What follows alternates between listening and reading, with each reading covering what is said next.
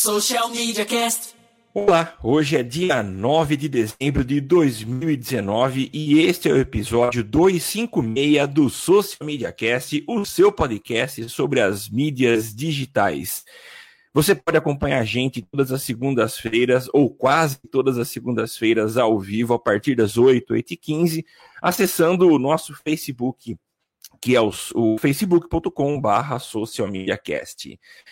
E você pode também contribuir com a gente. Várias pessoas contribuem com a gente porque consideram o nosso nosso podcast, o podcast importante, interessante e que é útil para a carreira e para a vida dessas pessoas. Então, eles acessam o padrim.com.br barra SMC e contribuem lá com cinco reais, que vamos combinar, não é nada, você não compra nenhum salgado, não, compra um salgado sim. Então pensa assim, um salgado por mês ajuda a gente a bancar os nossos servidores.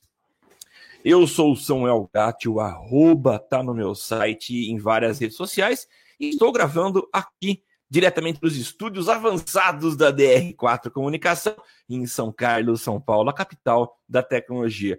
E é claro, eu não estou desacompanhado. Eu estou com meu inseparável companheiro Temo Mori. É isso aí, eu sou o Temo Mori, o arroba Temo Mori lá no Twitter, facebook.com barra Temo Mori, Temo Mori lá no LinkedIn, no Instagram e todas as outras redes sociais, inclusive fora delas. E Samuca, você falou que custam salgado e não é daqueles salgados dos bons não, viu? É tipo aquele pão de quê? Não é nada de, de rodoviária, de aeroporto, tem que ser de vendinha, viu? É, é Exatamente. Lugar, não é qualquer lugar que você compra um salgado, não, viu? É só para Não, não. Ô, Samuca, fomos citados aí essa semana, deixa eu quebrar um pouco o protocolo aqui do. Opa! Só mandar um abraço para o nosso queridíssimo o Social Media Marcos, né? O arroba Social Media Marcos ele fez um, um post no, no, no, Instagram que foi muito legal. Ele colocou lá três podcasts que você precisa conhecer. E o Social Media Cast estava entre uma das, das três, do top três das recomendações do arroba Social Media Marcos. Valeu aí pela citação, muito legal. E reitero o que eu falei Marcos. lá no, no, no, nos comentários, o galho está aberto aí para você. Vamos, vamos trocar uma ideia aí. É, Legal, acho que é isso, Samuca, de, de recadinho que eu tinha, acho que é isso. E para hoje, Samuca, o que temos para hoje? Temos para hoje, nós temos, como eu falei, nem sempre a gente está ao vivo, né? Hoje é um dos casos em que a gente não está ao vivo, porque nós temos um episódio gravado, foi o segundo e último, a gente não conseguiu gravar muito, mas esse é o segundo e último episódio do nosso Social Media Cast lá no RD Summit, que aconteceu no começo de novembro em Floripa. E a gente conversou com o Lucas Amarildo, que é um profissional de vídeo e principalmente de otimização de vídeos para o YouTube. Ele foi o, um dos responsáveis pelo crescimento da, do número de visualizações, de envolvimento e engajamento nos vídeos da RD, e não está mais hoje na RD, mas foi um dos palestrantes no evento promovido por ela, e ele deu uma série de, de, de dicas de, de, como otimizar os vídeos, como transformar esses vídeos em, em verdadeiros uh, instrumentos de divulgação, de, enfim. Se você quer aparecer no YouTube, o Lucas deu uma série de dicas na palestra e é claro, a gente chamou ele para conversar aqui no Galho e foi uma conversa muito legal. Foi rápida porque a gente tinha pressão para poder desocupar o estúdio mas o pouco tempo que a gente conversou foi um tempo muito legal e com certeza nossos ouvintes vão curtir demais as dicas que o Lucas Amarildo deu pra gente. Ah, que legal, Samuca. Então vamos rodar aí, né? Tá, eu não ouvi ainda, para mim vai ser surpresa também. Então põe aí que eu quero saber como é que aconteceu. Maravilha. E como você sabe, os nossos ouvintes também sabem, se tem convidado, tem trilha. Então roda a trilha. E agora no Social Media Cast, o convidado do dia.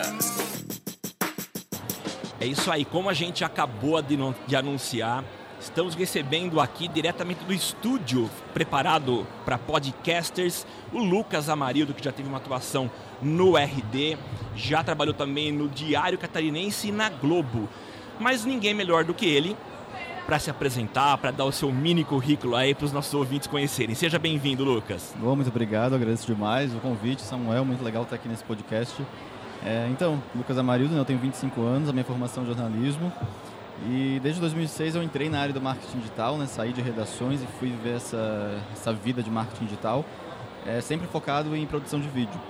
E daí em 2017 eu entrei na Resultados Digitais, que a gente sabe que é referência no assunto, com a missão de produzir conteúdo para o YouTube. Até então a Resultados Digitais tinha um canal do YouTube onde os inscritos eram muito desengajados, é, não tinha uma estratégia de conteúdo em vídeo exatamente, e daí a gente teve essa missão de pensar em como que a gente poderia é, atrair mais pessoas, criar uma audiência autoridade dentro do YouTube em relação a isso. E desde lá eu venho estudando e aprendendo sempre cada vez mais sobre otimização, SEO para YouTube. E atualmente eu estou na G-Studio, que é uma network do YouTube certificada pelo Google, mas sempre com esse mindset de YouTube, de conteúdo, produção sempre otimizada para fazer com que as pessoas se engajem e encantem mais com os nossos conteúdos. Legal.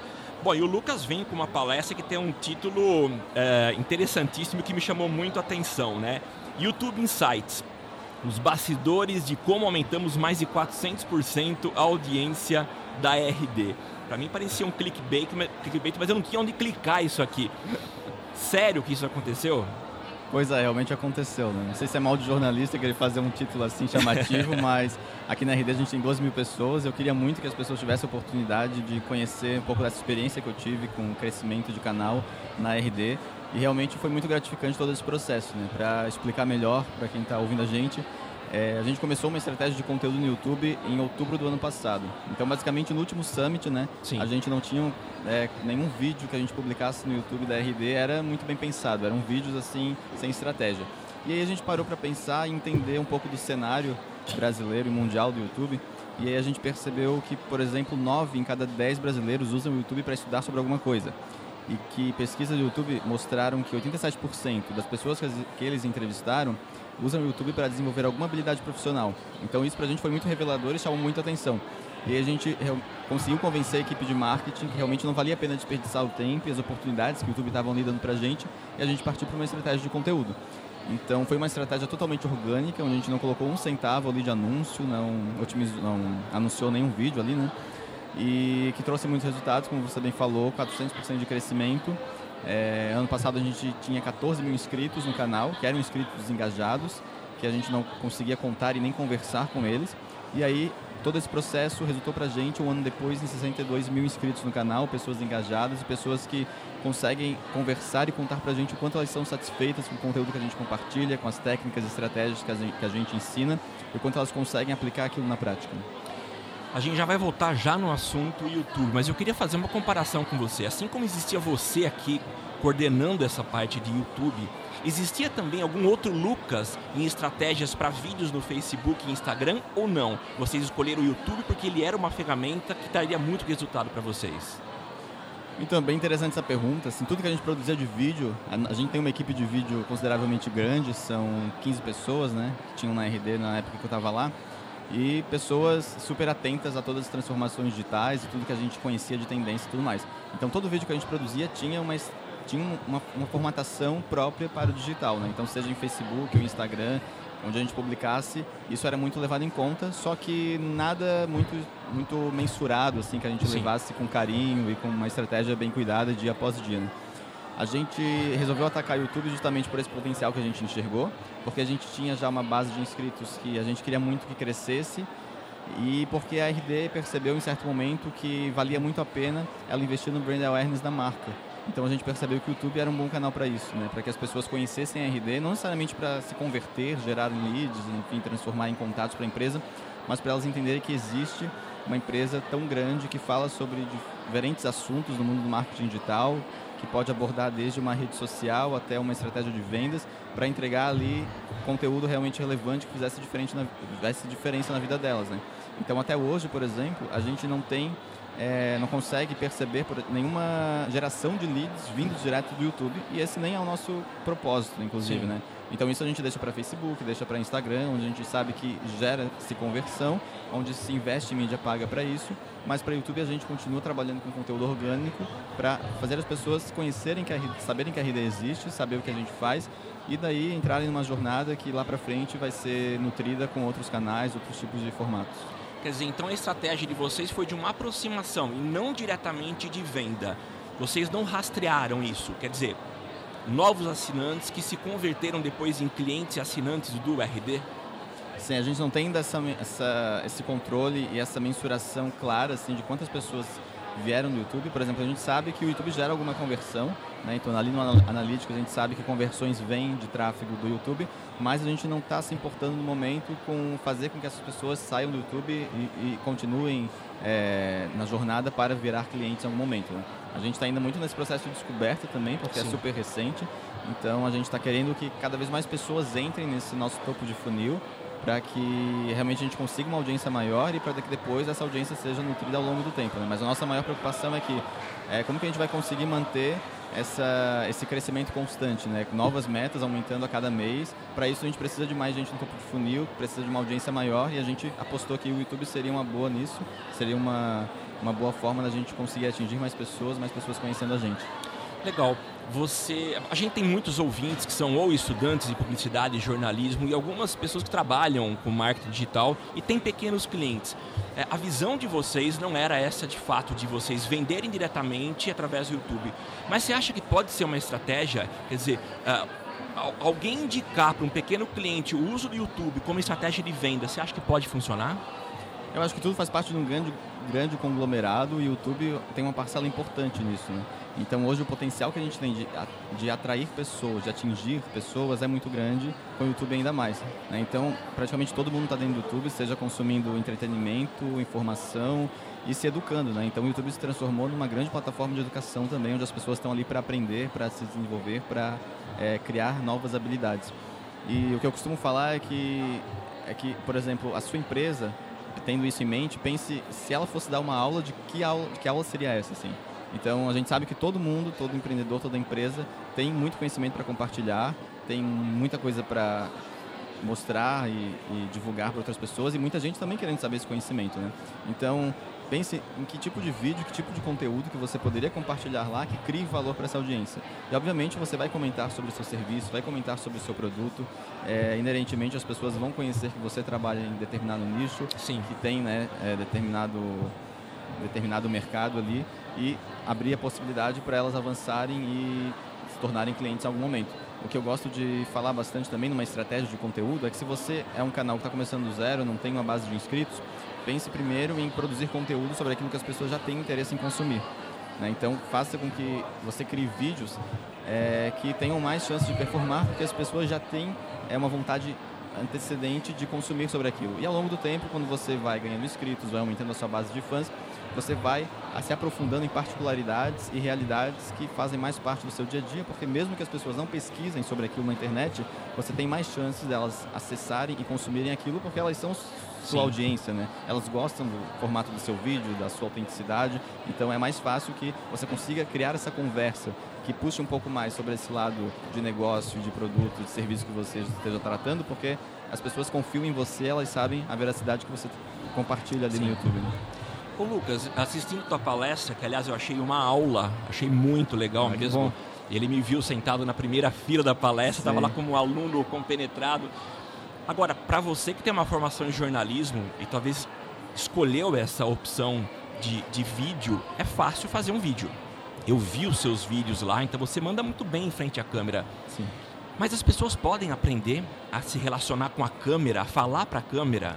Porque acho que isso talvez seja um dos grandes desafios uhum que as pessoas têm para poder começar a publicar o primeiro canal no vídeo, no, no, YouTube? Sim, muita gente que me procura justamente com essa dúvida, assim, né? quando a gente vai para um ambiente de empresa, né, de escritório, e tem uma equipe de vídeo ali que está produzindo, é super normal que tenha essa dificuldade de achar alguém que seja bom em vídeo, que seja bom falando, que tenha uma dicção legal, que encante e engaje as pessoas, né? E realmente esse também foi um desafio nosso, né, que a gente foi aprimorando ao longo do tempo.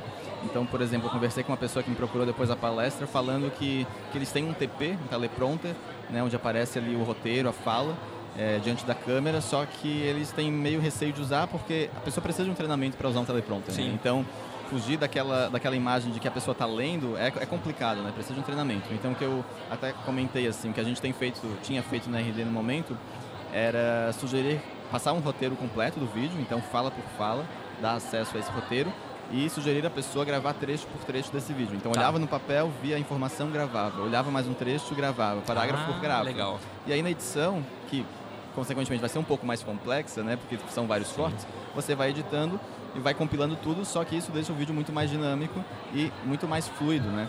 Então, quando a gente pensa num vídeo de YouTube, é normal a gente pensar naquele vídeo cheio de cortes, que aproxima, afasta. Isso, os crops, né? Isso, são os crops, isso acontece quando a gente grava dessa forma, assim.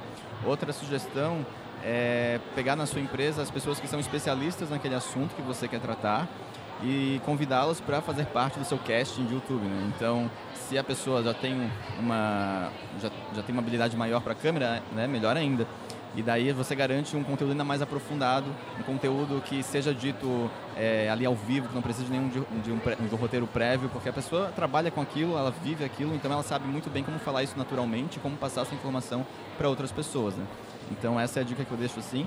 E algo muito legal que acontece, por exemplo, em conteúdos de blog, que a RD já praticava há bastante tempo e a gente trouxe também para o canal do YouTube, era fazer uma campanha para engajar as pessoas a trazerem conteúdos para o nosso canal. Então, pensando assim, que as pessoas precisam consumir conteúdos ricos, que façam sentido, e a gente tem muito conteúdo no YouTube, né? Então a gente precisa se preocupar muito que nosso conteúdo seja bom, em determinados momentos também seja aprofundado, porque as Sim. pessoas procuram né, por conteúdos profundos. Então a gente fez uma campanha para que as pessoas que tivessem interesse sugerissem uma pauta para a gente e gravassem essa pauta, esse conteúdo para o canal do YouTube. Né? Então a gente motiva e movimenta é, esse interesse completo da empresa, é, traz um pouco mais de valor para a nossa estratégia de conteúdo, porque todos percebem o quanto isso é importante, o quanto faz sentido, e a gente garante conteúdos melhores, cada vez mais aprofundados também. Legal, você citou blog agora. Uh, você acha que o, o, o, uso do YouTube simplesmente como uma plataforma para eu armazenar os vídeos e, e embedá-los, por exemplo, no, num blog, isso é uma, uma perda que eu tenho do potencial do YouTube ou não? Acho que é válido isso, é uma estratégia, só vou colocar lá não listado e colocar no, no, no meu blog. Você acha que vale isso ou não? O que eu comentei na palestra é que tipo, essa é, muito, é, a realidade de muitas empresas hoje, né? Pessoas e marcas que têm um canal no YouTube, mas não tem nenhuma estratégia. Então soltam vídeo sem nenhuma periodicidade fixa, é, quando surge tempo produz um vídeo e coloca, só que sem é, inteligência né, nessa produção de conteúdo. Então isso é o que, inclusive eu citei o Camilo Coutinho, que ele fala muito disso, é a questão do DepositTube, que são aqueles canais que servem de depósito só para a pessoa embedar em algum lugar. E não está errado fazer isso se essa for a intenção dela, né? Se quiser só utilizar os benefícios do YouTube como, como hospedagem de vídeos. Mas com tudo isso que a gente tem comentado aqui de potencial do YouTube, é muito melhor que ela utilize a plataforma nesse sentido de conseguir mais resultados, né? Porque Sim. desperdiçar tantas chances que o YouTube está nos dando, é, ao invés de realmente se dedicar tempo e esforço nisso. E uma coisa que eu, que eu, costumo comentar também que é muito legal é o seguinte, muita gente fala sobre vídeo e blog, né? Fala tipo, ah, o blog post morreu, mas ele continua performando, né? Tem todos esses mitos, mistérios. E eu fico pensando, como que a gente pode comprovar, por exemplo, o valor de vídeo, né? Porque produzir vídeo não é fácil, né? Se a gente quer produzir um vídeo bom, a gente precisa de tempo, dedicação, Isso. equipe, de investimento também em equipamento, né, ao longo do tempo. E como que a gente, tipo, faz isso chegar realmente naquela pessoa que vai dar o aval que agora vamos produzir vídeo, né? Em relação a blog posts, que é uma coisa muito mais prática, querendo ou não, de se fazer. Então, que eu mostrei na minha palestra também é que quando a gente otimiza vídeo e a gente trabalha com performance de vídeo, a gente não trabalha unicamente para o YouTube, mas a gente trabalha para os mecanismos de busca em geral. Então, um, um case que eu mostrei ali foi um vídeo que a gente produziu sobre o Instagram Stories, que ele performou super bem no YouTube, trouxe para o canal 14 mil, mais de 14 mil inscritos, só que ele performou muito bem também no Google. Então, quando uma pessoa pesquisa hoje no Google Instagram Stories, o vídeo da RD está lá na primeira posição. Se ela pesquisa Stories do Instagram, está na primeira posição. Se ela pesquisa Instagram 2019, que é um termo super genérico, está lá na primeira posição. Né? E considerando tudo que, eu, que a gente ouve aqui no Summit, que é muito essa evolução tecnológica, assistentes virtuais, assistentes de voz, aí a gente pensa naquela situação. Quando você, por exemplo, em algum momento perguntar para uma assistente virtual é, como fazer, como, como ganhar mais seguidores, como se, é, criar estratégias de Instagram, por exemplo, o que ela vai mostrar talvez não seja um texto de blog, mas seja um vídeo que seja ranqueado na primeira posição. E aí o nosso vídeo vai estar lá e vai ser consumido também nesse sentido, nessa forma.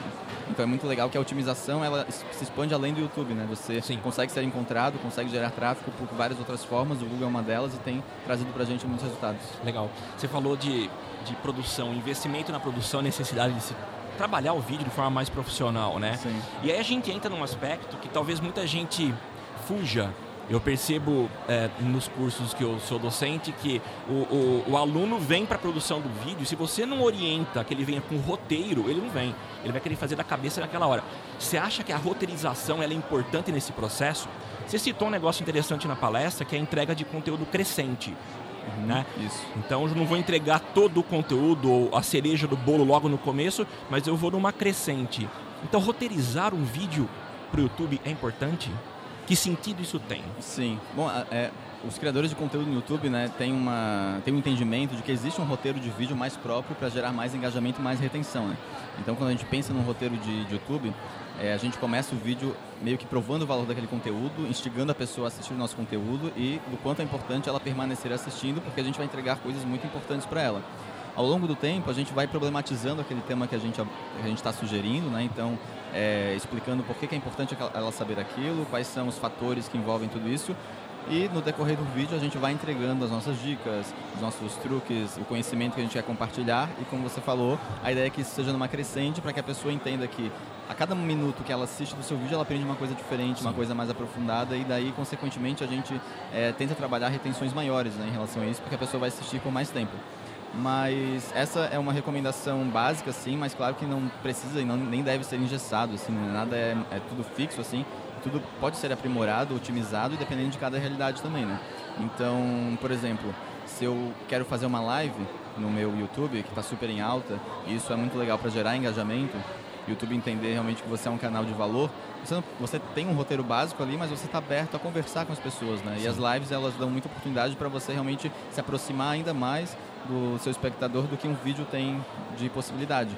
Então, sabendo meio esse mindset assim de que, ok, eu preciso entregar cada vez mais valor, então conteúdos ricos, mas vamos trabalhar melhor então essa entrega, vamos fazer uma entrega construtiva, crescente, vamos fazer a pessoa tentar permanecer mais tempo nesse vídeo. E aí meio que você já vai tendo esse entendimento de como roteirizar um vídeo, com a prática você já vai gravando já nessa sequência e aí você já vai dominando melhor assim o YouTube e a realidade dele. Interessante. Aí você citou também a questão da, de, de, análise, né? É, métricas. Sim, com certeza. A importância disso. Mas será que a gente não pode acabar com esse objetivo de manter e ter uma retenção maior? Será que quando a gente olha em métricas, será que isso não está interferindo no nosso roteiro? Será que a gente não perde a espontaneidade? Analisando é, gráficos e interferindo no conteúdo?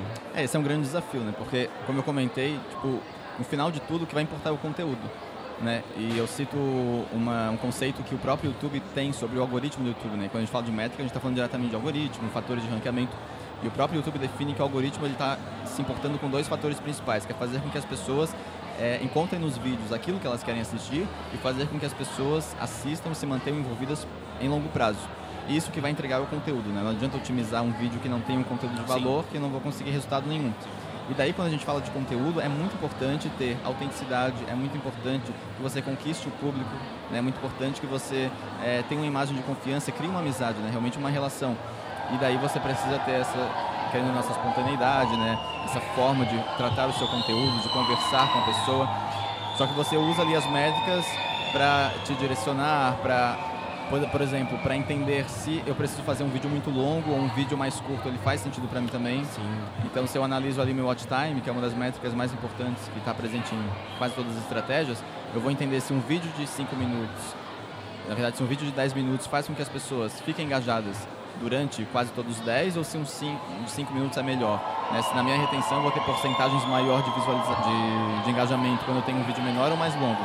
Então acho que o algoritmo, as métricas, o analítico do YouTube está aí para ajudar a gente a entender o que, que o nosso espectador quer consumir. Porque afinal de tudo, a gente precisa entregar aquilo que ele quer, né? E a gente vai entender o que ele quer analisando esses dados que o YouTube nos dá a partir dos nossos vídeos, né? E a partir daí a gente vai produzindo conteúdo que seja cada vez mais otimizado, mas nunca perdendo a nossa essência, a nossa autenticidade, que é o que a gente é o nosso laço como espectador. Sim.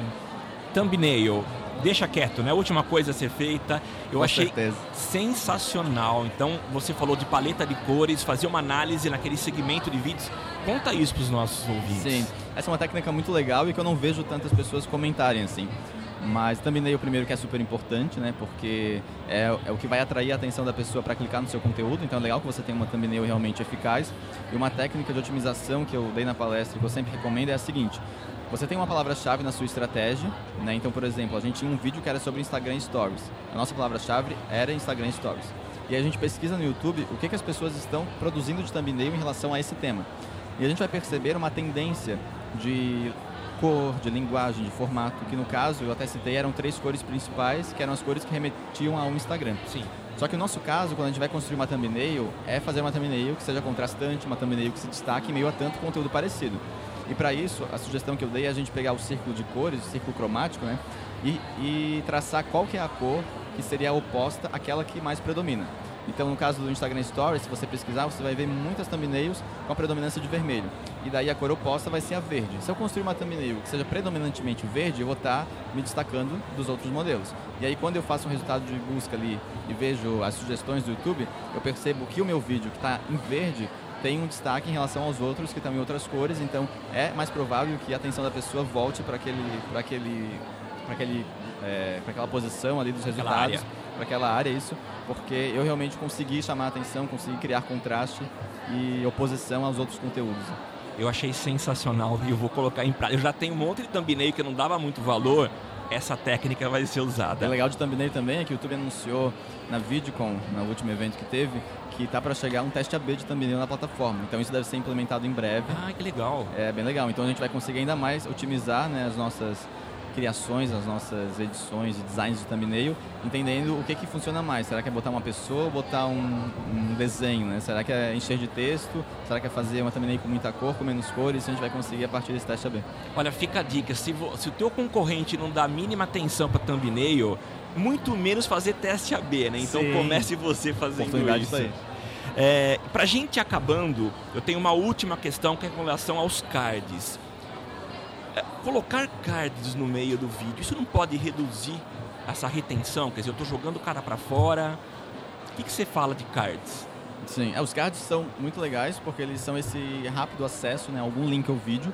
Então, por exemplo, se você tem uma loja online que está cadastrado, está ali é, certificado no- na sua conta do YouTube, você consegue jogar a pessoa direto para sua loja e você consegue aproximar ela da conversão. Né? Ou seja, para algum outro vídeo que você quer compartilhar, que faça sentido com aquele conteúdo que você está trazendo. Mas é bem importante que esses cards eles sejam colocados a partir da metade do vídeo, porque como você mesmo disse, gera um ponto de distração e gera uma porta de saída para a pessoa. Né? Então se eu coloco um card logo no início do vídeo, eu vou estar abrindo essa brecha, facilitando com que a pessoa saia do meu conteúdo e a minha retenção vai ser impactada por conta disso. Então, ah, mas eu preciso muito compartilhar um link, um vídeo logo no início. Então dê preferência à descrição. Então, ah, é, segue esse vídeo aqui, assiste ele que tem mais dicas, tá? O link está aqui na descrição. E a partir da metade do vídeo a gente pode fazer mais uso de cards, seja para compartilhar um link, seja para compartilhar um vídeo que a gente queira que a pessoa também assista e criar também um fluxo de consumo, assim, né? Porque é super legal que o YouTube entenda que as pessoas consumam cada vez mais os nossos vídeos. Né? Isso dá para ele a informação que o nosso canal é relevante, que os usuários gostam e que a gente seja privilegiado de alguma forma ali na entrega dos nossos conteúdos. Então, se eu coloco ali, sugiro é, um card é, de vídeo, seja um, um vídeo no card ou na tela final, e a pessoa clica, isso é um ponto positivo pra gente e uma certeza de que a gente está entregando conteúdo de valor. Ah, legal isso. Lucas, esse foi um, um, uma- um episódio pocket muito rapidinho, com muito barulho aqui em volta, Sim. mas cara, foi muito legal. Queria te passar a palavra para você fazer suas considerações finais. Se tiver algum contato, alguma forma de pessoas te seguirem, fique à vontade. Bom, eu que agradeço o convite, muito legal participar do podcast, realmente é uma honra. É a minha primeira palestra no Summit, então foi realmente uma experiência diferente, estar no palco compartilhando um pouco da minha experiência. E eu deixo aqui o meu contato para quem quiser me seguir no Instagram, arroba lucasamarildo, ou também no LinkedIn. Eu estou sempre compartilhando novidades do YouTube, então tudo que surge de novidade, atualização, eu estou colocando lá. Novidades de tecnologia em geral também compartilho. E quem quiser me mandar qualquer mensagem, estou super aberto, sugestões, dúvidas, entre em contato que a gente conversa. Maravilha, esse foi mais um episódio do Social Media Cast e a gente volta a se encontrar num próximo episódio. Até mais, tchau, tchau. Tchau, tchau. Aqui você aparece, aqui você acontece.